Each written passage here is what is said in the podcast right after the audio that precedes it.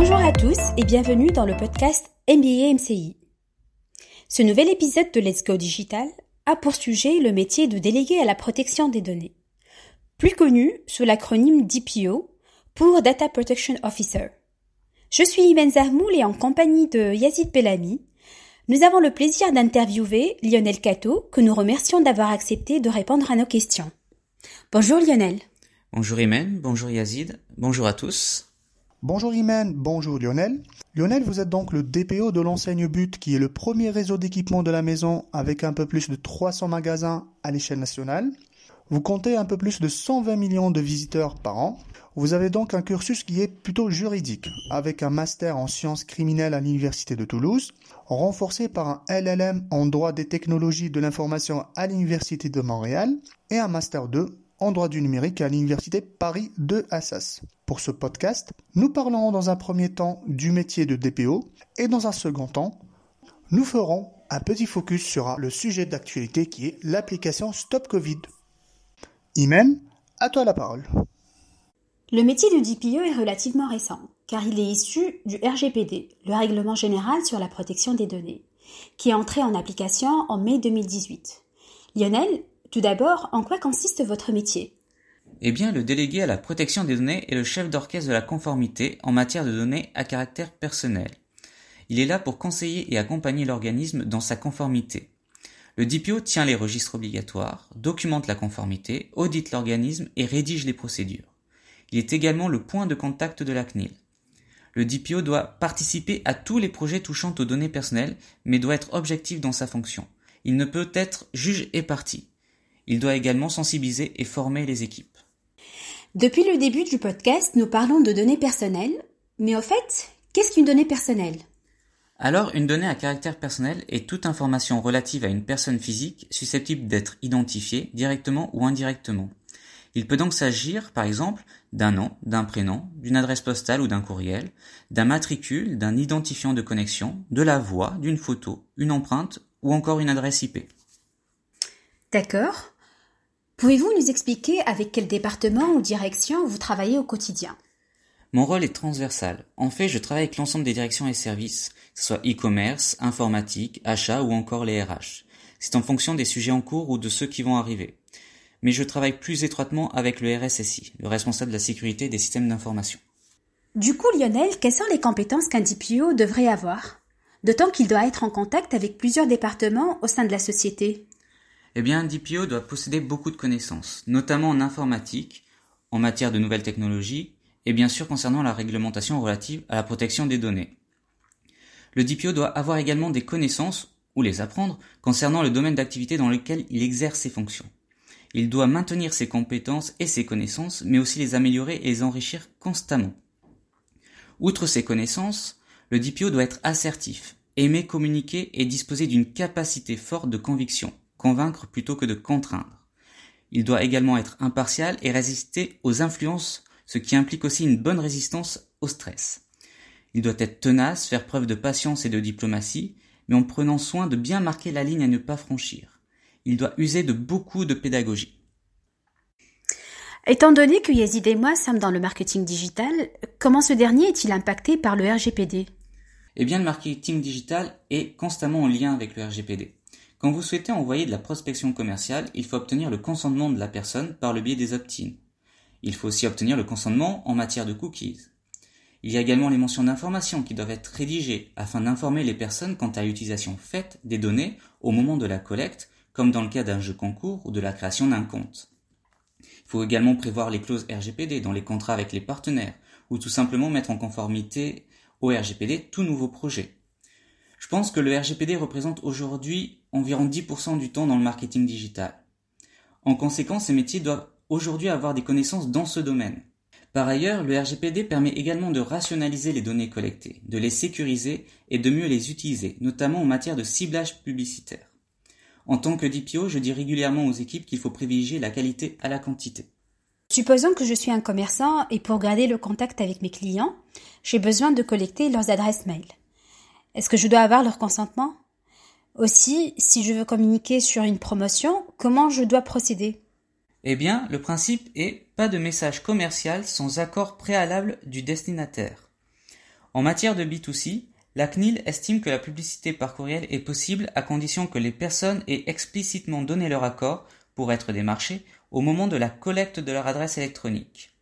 L'utilisation d'une case précochée est donc à proscrire. Et il faut un consentement par canal de transmission. Il y a deux exceptions au principe du consentement. Tout d'abord, si la personne prospectée est déjà cliente de l'entreprise et si la prospection concerne des produits ou services analogues. Ensuite, si la prospection n'est pas de nature commerciale, caritative par exemple, ou pour connaître la satisfaction d'un client. Dans ces deux cas, la personne doit au moment de la collecte de son adresse de messagerie être informée que son courriel sera utilisé à des fins de prospection et être en mesure de s'opposer à cette utilisation de manière simple et gratuite.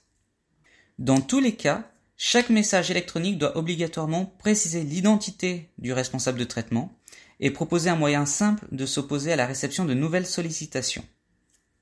Ça me fait penser, entre les pays européens, est-ce qu'il y a des différences dans l'application du RGPD en matière de marketing digital? Normalement, le RGPD est là pour harmoniser les règles en matière de données à caractère personnel. Mais effectivement, il y a des points de discordance entre les autorités européennes. Par exemple, certains pays estiment que la base légale de la prospection commerciale peut être l'intérêt légitime, ce qui aurait pour conséquence que la personne n'aurait pas à consentir, mais ne pourrait que s'opposer.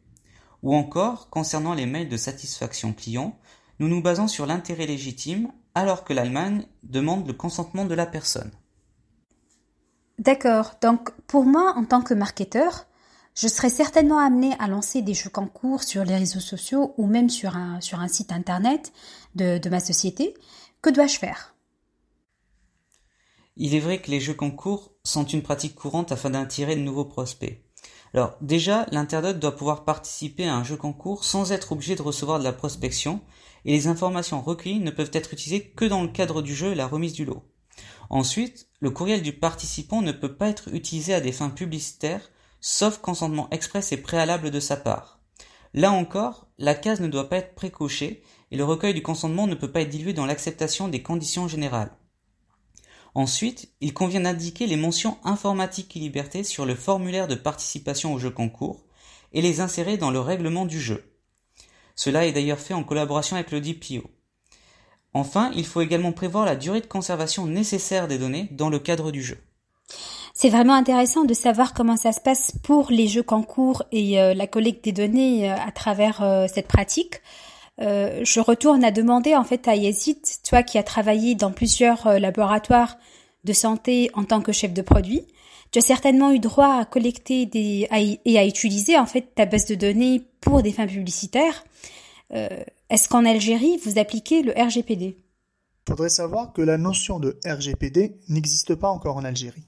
Néanmoins, les données relatives à la santé sont régis par les autorités, à savoir le ministère de la Santé et des réformes hospitalières, via la loi numéro 1807. Au fait, cette loi met en exergue la responsabilité de tout organisme qui traite les données. Dans mon cas, je me plie à la réglementation de la direction compliance de mon entreprise, qui m'encourage à vérifier si le médecin a donné son consentement, via un formulaire bien sûr, daté, signé, avec un cachet.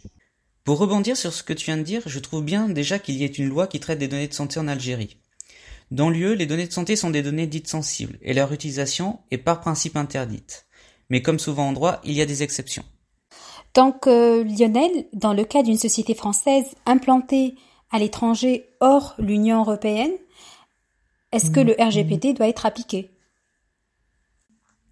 C'est justement l'une des grandes nouveautés de ce texte. Il existe deux critères pour savoir si les traitements tomberont sous le coup du règlement.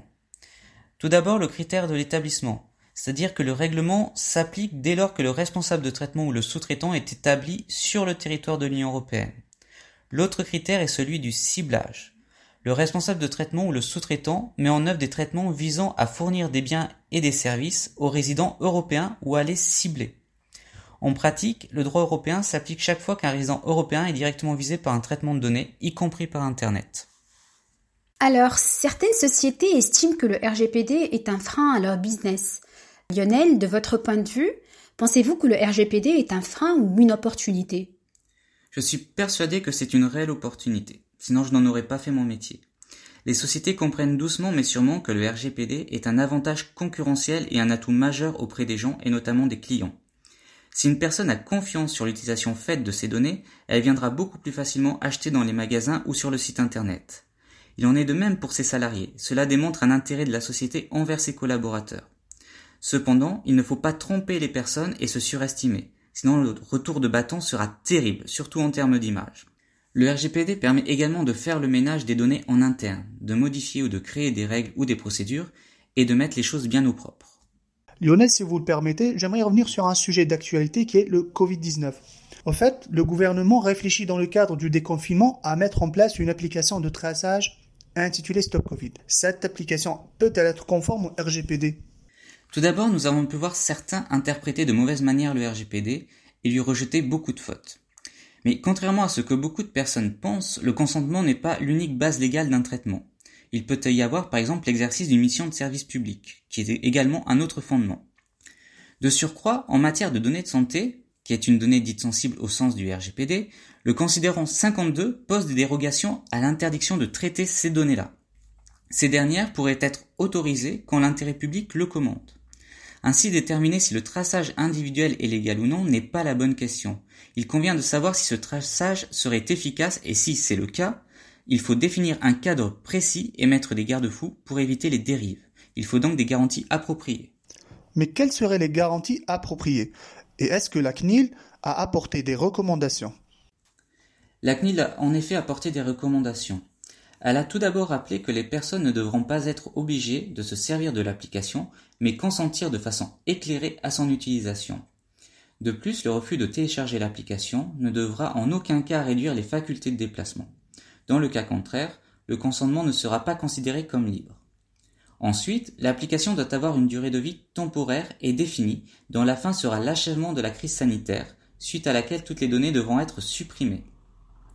La durée de conservation des données de traçage des contacts, du fait de la durée d'incubation du virus, devrait être de 14 à 16 jours. Il faut enfin respecter les différents principes issus du RGPD, comme le principe de minimisation des données, c'est-à-dire collecter les données nécessaires, mais également les pseudonymiser quand l'occasion se présente et sécuriser au maximum cette application. D'ailleurs, pour information, la Commission européenne a publié le 16 avril une boîte à outils dédiée aux outils de traçage. Si je comprends bien, l'application Stop Covid est conforme aux règles du RGPD. En effet, si tous les principes du RGPD sont remplis lors de la conception de l'application, il n'y a pas de raison que l'application ne soit pas conforme au RGPD. Merci Lionel pour tes précisions. Nous avons fait le tour du métier de DPO, des bonnes pratiques RGPD, mais aussi euh, l'actualité autour de l'application Stop Covid. Euh, mais nous ne savons toujours pas quels sont les risques encourus par les sociétés en cas de non-respect de, la réglementation. Donc Lionel, ce sera notre dernière question pour ce podcast. Euh, quelles sont les sanctions que risquent les sociétés en cas de non-respect de la réglementation? Les sanctions administratives sont bien sûr les plus connues, vu que cela impacte fortement le portefeuille. Selon la gravité du problème constaté, cela peut aller jusqu'à une amende d'un montant de 2% du chiffre d'affaires mondial ou 10 millions d'euros d'amende, voire une amende qui correspond à 4% du chiffre d'affaires mondial ou 20 millions d'euros d'amende. Mais il existe d'autres sanctions telles que des sanctions pénales également. Mais avant d'en arriver à ces sanctions-là, la CNIL peut prononcer un avertissement, une mise en demeure, une injonction de cesser la violation, une demande de limitation ou de suspension temporaire des traitements de données. Mais la sanction que redoutent beaucoup d'entreprises est celle de l'impact quant à son image. Nous touchons à la fin de notre podcast. Yazid et moi euh, vous remercions pour le temps que vous nous avez consacré et euh, nous vous laissons le mot de la fin. Bah, pour terminer, je dirais qu'il ne faut pas voir le RGPD comme un ennemi, surtout dans le domaine du marketing digital, mais comme un réel avantage pour les sociétés et pour les personnes concernées. Merci Lionel.